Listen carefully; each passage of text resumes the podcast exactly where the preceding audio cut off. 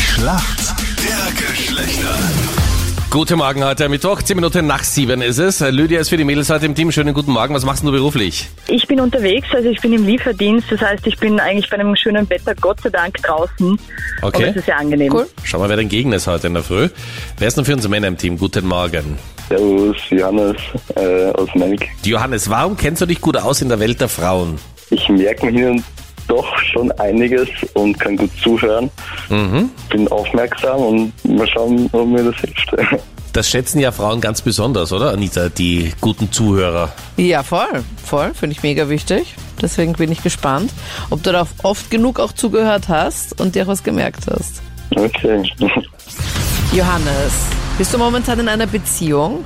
ja, Wenn deine Freundin dir ein Foto zeigt von einem anderen Mädel und sagt so, boah, schau mal, die hatte das mega schöne Contouring. Was will sie dir dann zeigen?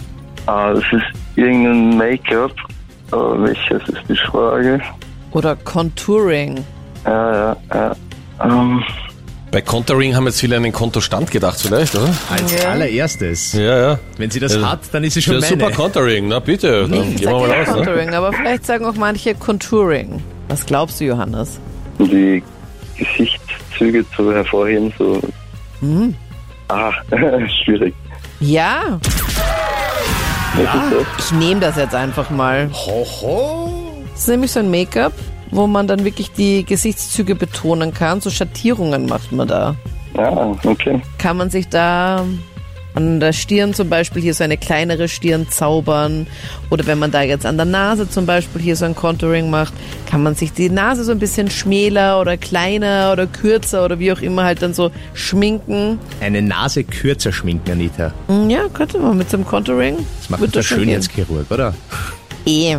Aber man macht sich da so Schatten ins Gesicht und dann sieht das dann noch ein bisschen anders aus. okay. Perfekte Erklärung. Lydia, Ja. jetzt bist du dran. Deine Frage kommt von Freddy. Lydia, bei diesen sommerlichen Temperaturen, die wir haben, immer ein Streitthema zwischen Mann und Frau, der AC-Knopf. Wofür ist denn der AC-Knopf im Auto? Äh, für die Klima. Ein absoluter Profi. AC steht für Air Condition. Es ist die Klima. Mega gut.